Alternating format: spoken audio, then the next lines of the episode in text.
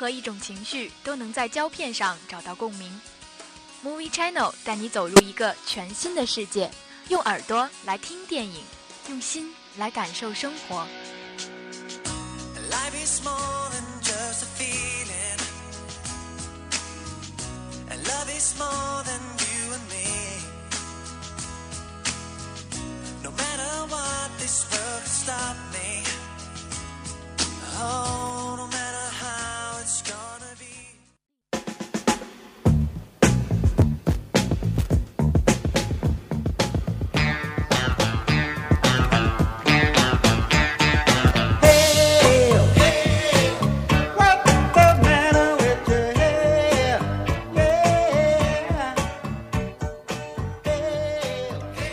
Hello，各位听众，欢迎继续锁定 FM 九十五点二浙江师范大学校园之声。现在呢，已经到了北京时间的二十点三十二分了。那么这一节又到了 Movie Channel，我是今天的主播嘉宾，我是魏鱼。那么今天的 Movie Channel 呢，要给大家介绍四条资讯，然后呢，还要和大家一起讨论一下关于美国的黑色电影。最后第三板块，我们将一起来看一下本周的票房排行榜。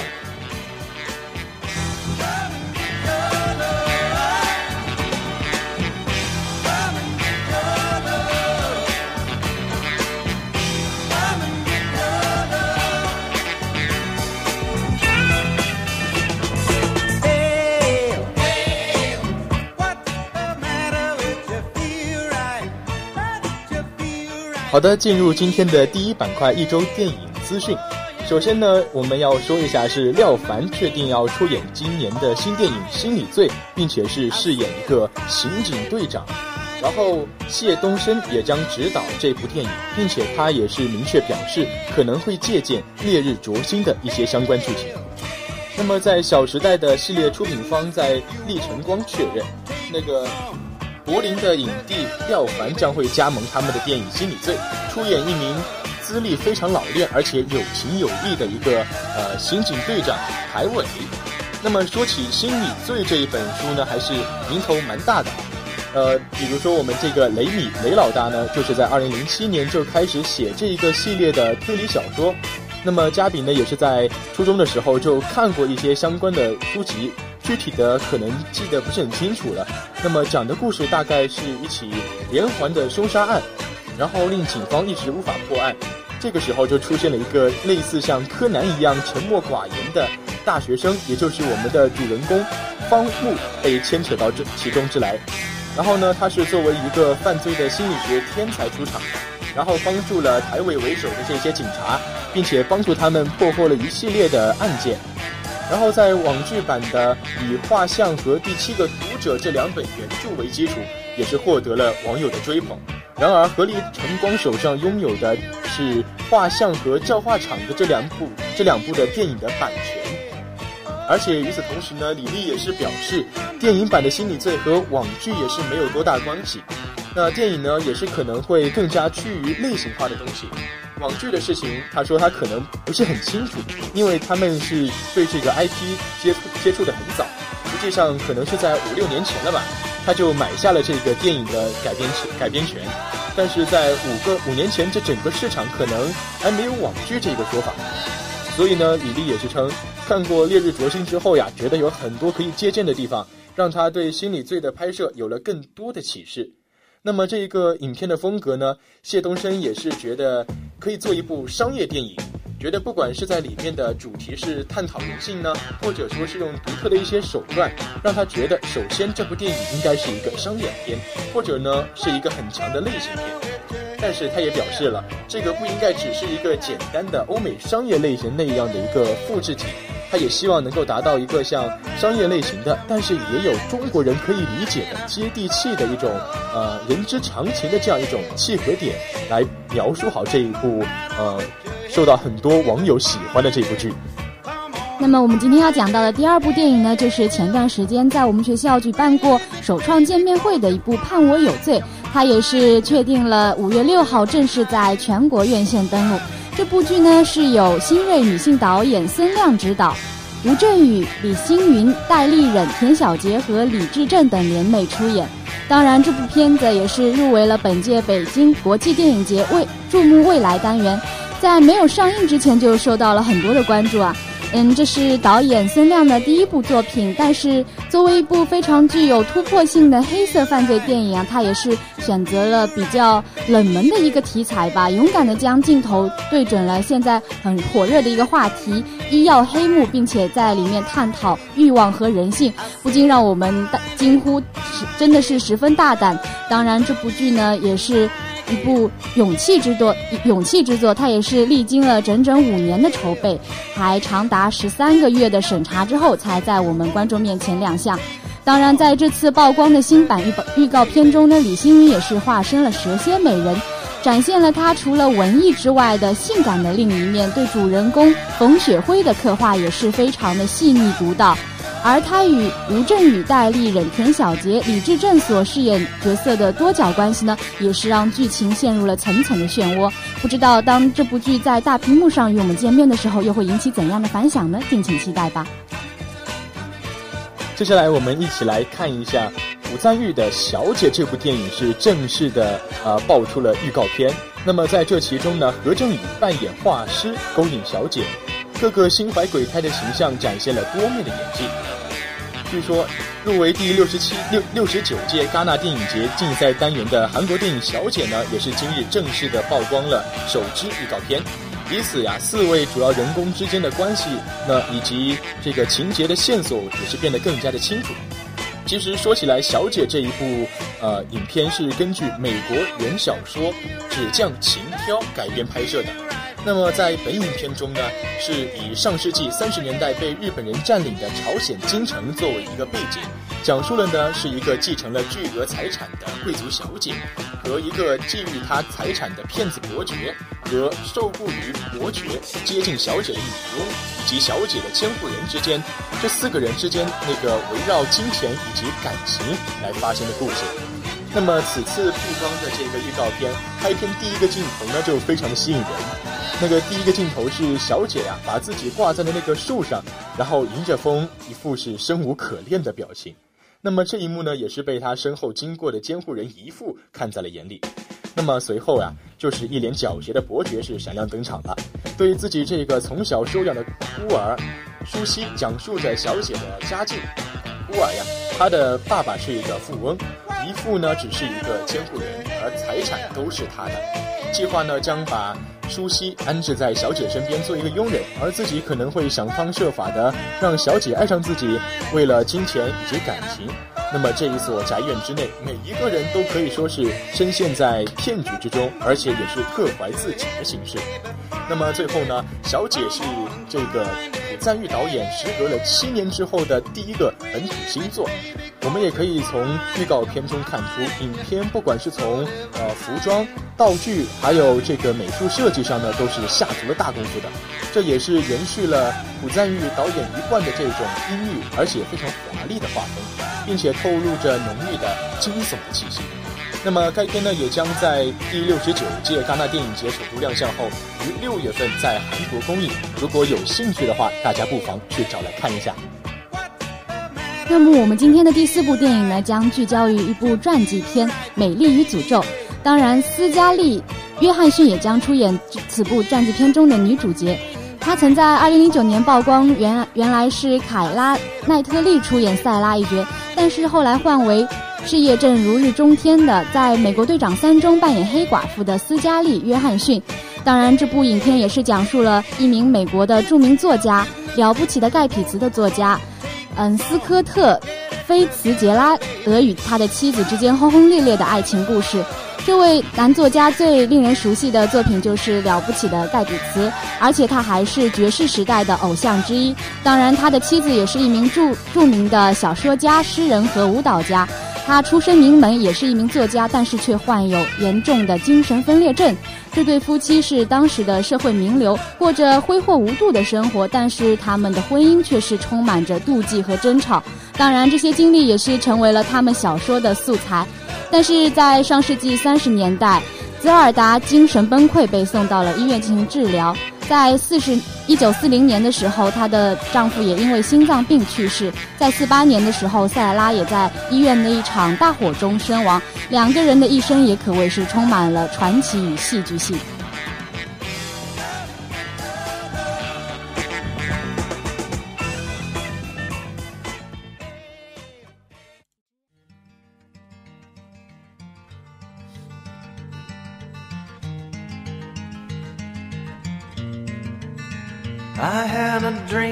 Last night. I dreamt that I was swimming in the stars up above, directionless and drifting, and somewhere in the dark were the sirens and the thunder, and around me as I swam, the drifters who'd gone under. Time, love, time, love, time, love.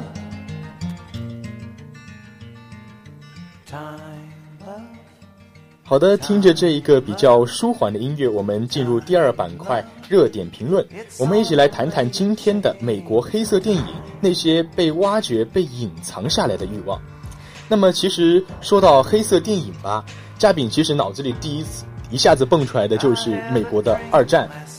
因为。感觉在战争就是被黑色给对，可能听到这么一个定义，黑色电影啊，我觉得每件事情的起源都肯定跟它所处的时代、它的呃一些社会的大背景有关系吧。就像这个黑色电影一样，它其实起源于二战时期。嗯，没错，其实啊，这个黑色电影的形式呢，更早来说应该是起源于德国。那么在二战时期啊，由德国的很多那种。呃，从事电影行业的工人呀，就是会因为战争的原因来到了美国，并且也是带回了美国呃不德国特有的那一种电影的艺术特点，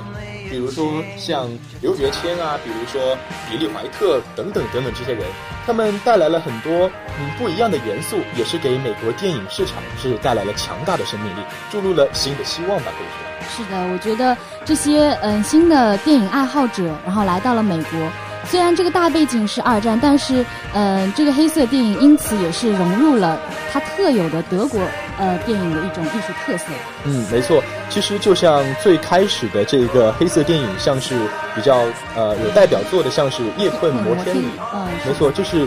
虽然它是一部呃黑白片，但是其实如果啊，就像嘉宾之前在看的时候，就会有种还是有很压抑的感觉。是的，呃，因为。我觉得虽然可能它后来也是进行了一定的发展，然后有改革，后来变成有彩色版本出现，但是，嗯，它之啊，我觉得它中间的黑色电影的特点真的是非常非常的明显，它那个整整个场景非常的黑暗，然后阴影的成分也特别的多，我就看着那部影片，我就觉得心里特别的难受，特别的压抑那种感觉。嗯嗯，其实这一部《夜困摩天林》呢，它的整个故事的框架吧，还是。嗯，可以说有点俗套，就是说的是一个呃抢劫犯刚刚释放出来，却是再次计划想要再次抢劫，然后这部电影就在这样一个背景之下，开始了新一次的抢劫的一个策划以及一个行动，以及寻找一些从事人员，不断的一个呃进行一个作案的过程，但是最后呢，可能其中会穿插穿插了一些呃还是有会有温暖的地方出现，对，但是。怎么说呢？这个整个影片到最后还是免不了就是坏人死亡，然后得到了心灵的解放以及人格的升华。我觉得特别是黑色电影这一类型的电影吧，它好像都免不了的有一个嗯一个一个路线吧，就是当一个坏人在最后生在生命最后关头，然后才心灵得到释放，得到解脱。而且我发现，就像这部呃《夜困摩天岭》，其实也挺经典的。它里面的角色设定吧，一般都是一个男主角，就是刚才嘉宾口中的坏人。然后他旁边会有一个女主角，而这个女主角的特征一般都是诱人，但是非常危险的。当然，嗯，因为这个男主角在黑色电影中是保持着绝对的主导地位嘛，所以虽然女主角可能说。嗯，会出现，但是也只是陪衬一下男主角，最后就免不了的还是有那种最后呃男主角死死去，然后心灵得到解放，整部电影落落幕这样子的。嗯，其实说到这部整个电影里面的男主角吧，呃，其实这个男主角呢，嘉宾觉得应该是一个呃概念中一样的那种人物。是的，因为其实他虽然说是啊人生失意，并且也是具有道德的缺陷，然后呃。但是他其实也是一个非常崇尚英雄主义的一个人，比较大男子主义的感觉。对。但是，呃，其实他们并不是一个很正义凛然的角色，就是他并没有非常的呃非常正的三观。嗯。就是，嗯，因为他是其实。他的整个人吧，他的性格落点还是非常的明显，所以在整个影片的呃行驶过程中呢，还是就会因为这个男主的这个性格落点，所以才会引发以下来接下来的一系列事件，以及最后的这么一个嗯一个悲稍微悲惨样的结果吧。嗯，我觉得好像黑色电影的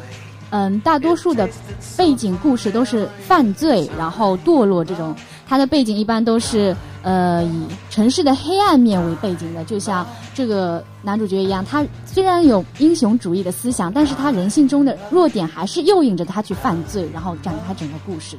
嗯，其实，在像是呃二战这样子的一个大背景下吧，不管是人性或者说是整个社会的状态，都是以一种比较沉闷的一个。一个主主基调吧，可以说。所以说，在那个时期呢，呃，黑色电影呢也是受到人们广泛的呃关注，因为这毕竟是跟自己的心理状态比较相符合，嗯所以人们的一个关注点就会比较的呃接近它。是的，当时好像就是黑色电影特别的受大家的关注，然后很多人都会去看它。嗯，其实，嗯，虽然说吧，这部电影是非常经典，但是，呃，它在一个拍摄手法或者说是一个情节设定上。还是有一些不成熟的地方，毕竟那时候才呃四十年代左右，对对对，还是一个发展的阶段。嗯，比如说像那个老家的这个情感的转移会非常的突兀，就像电影中他对那个嗯他帮助的那一位小呃那位女孩，他虽然引起移那个移情别恋了，但是前一秒可能才刚刚喜欢着，然后下一秒就会恩断义绝的感觉，然后爱上了呃跟他同行的另外一个女人。我觉得可能有有些。角色的情绪表达太过夸张了一点，可能故意想要突出某一个基调，然后就会表现的不是特别自然。嗯，其实说到这个的话，那个也是在四十年代初诞生的这一部叫做《马耳他之音》的这一部电影呢，就是奠定了这个黑色电影的这个感情基调以及整个的嗯电影的一个基础嘛。那这部电影呢，也是让这些人啊，比如说像是刚才说到的鲍嘉。以及海考尔等演员呢，也是让大家都知道他了，成为了一个大明星。嗯，是的，我想，但是，呃，它的主基调虽然是在二战的时候，但是我们的时代是一直在发展嘛。这个黑色电影，我觉得也肯定会需要改革，需要进步。就像是战后的话。呃，我觉得他从一开始的侦探啊，嗯那种孤独侠客的江湖情节，就慢慢慢慢慢慢的从过渡到了比较写实的方向，这也算是黑白哎黑色电影的一个非常大的进步。当然，这也是正是这几年吧，他迎来了一个非常辉煌的时期。嗯，其实这个辉煌时期可以说是比较短暂的，因为到了六十年代，像艾森豪威尔上任之后呀。呃，让城市的呃犯罪这个是严厉的打击，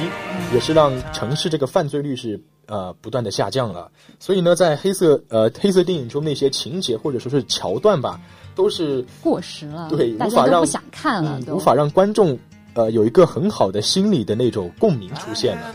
所以说呢，呃，在六十年代啊，呃，或者说是六十年代中期的时候，这个黑色电影呢，也是呃来了一次短暂的一个疲靡的状态，可以说是。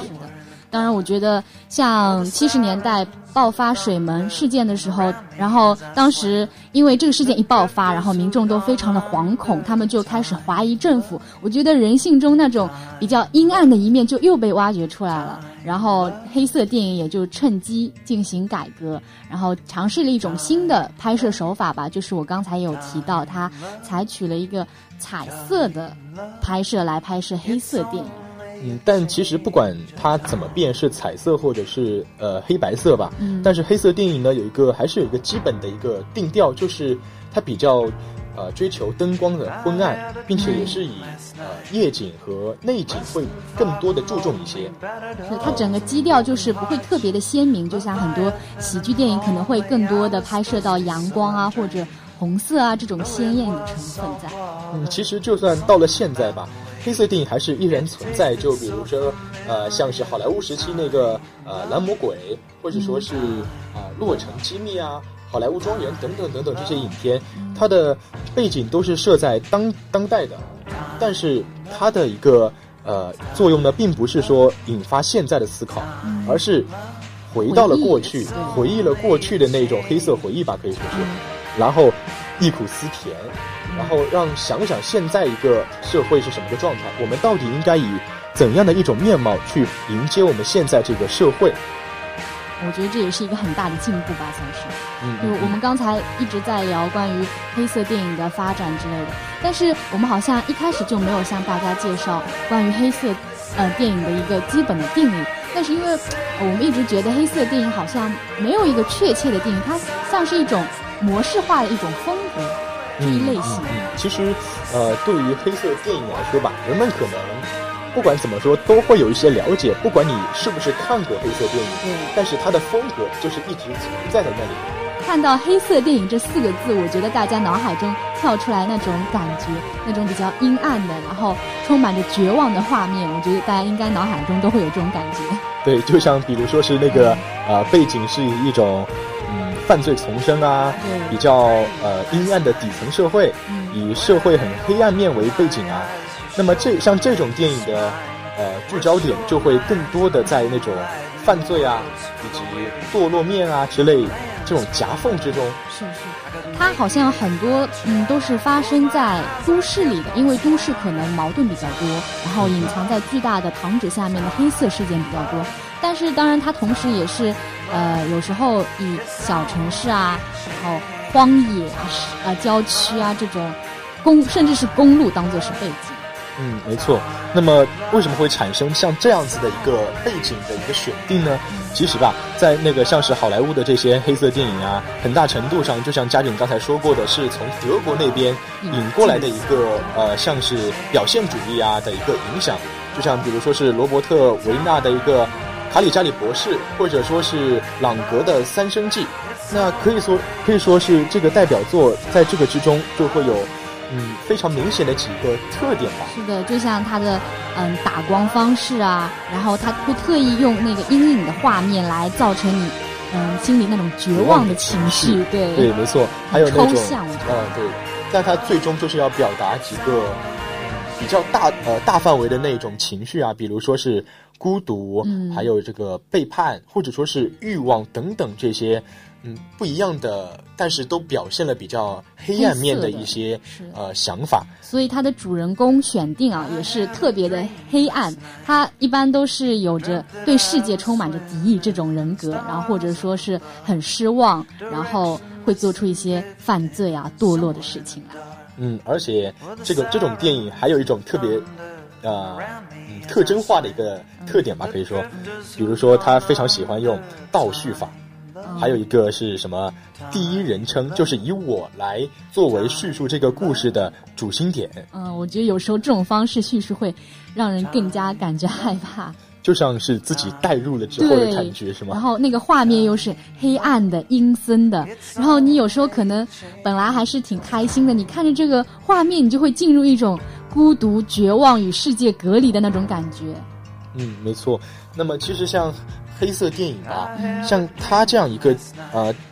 就像我们说的，它不是一个具体的一个一类的那种对，但它还是有很多类型。是的，是的。它有很多风格的电影可以采用这个元素，然后让它变得更加的一个立体与形象一点。就像是我们日常中所看到的那些呃黑帮电影、警察电影。或者说是像《上帝之城》《绿色奇迹》这样子的一个社会问题电影等等吧，都是呃运用了许多这样子的一种嗯黑色电影这样的一个手法，或者说是因素元素，然后然后让很其实这这也让很多影评人都误解为这些电影可能都是黑色电影。对，但它本身也可以被当做是一种很经典的电影类型，不是说非要定义成这些方面。嗯，就像很多人就会认为，像是啊西部片就一定要在西部上发展，呃西部那边啊上演的就叫西部片。其实，呃，我觉得只要在日常电影中看到牛仔，像是决斗啊之类的，都会自然而然的想到这个就是西部片了，对吧？但是就是黑色电影，嗯，不是说是像黑道电影那样，就是可以用角色来定的。嗯嗯，其实我觉得关于黑色电影，它到底是一个怎么样的形式，或者说是怎么样的呃界定它的方法？我觉得黑色电影它更多的应该像是一个嗯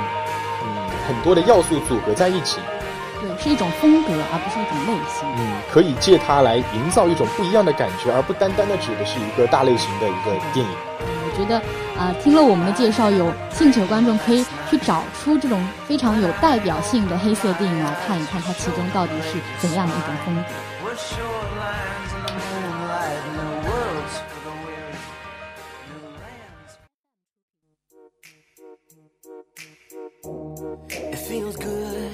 My heart, in my soul when you're right here beside me. I don't ever want this day to end. Mm, we can watch the waves have a coke and just sit here beside me. I take a little of my heart again.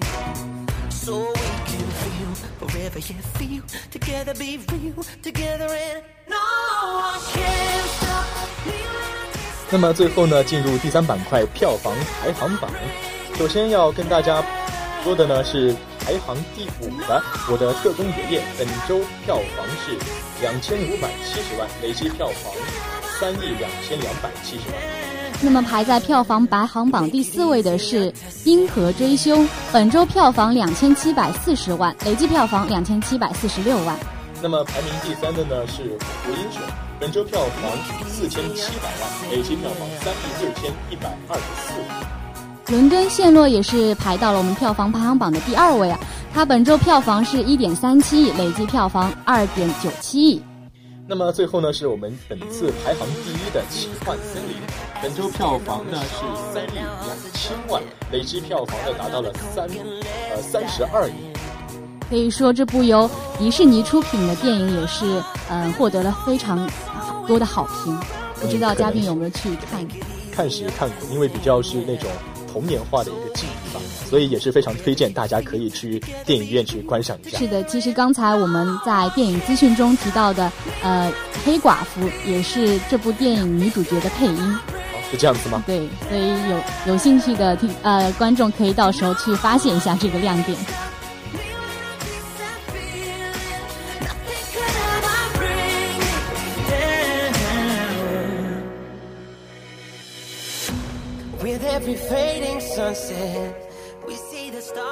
好的，时间不知不觉到了二十点五十九分了。那么这一节的 Movie Channel 要跟大家说再见了。我是今天的主播嘉宾，我是魏鱼，我们下期再见，拜拜。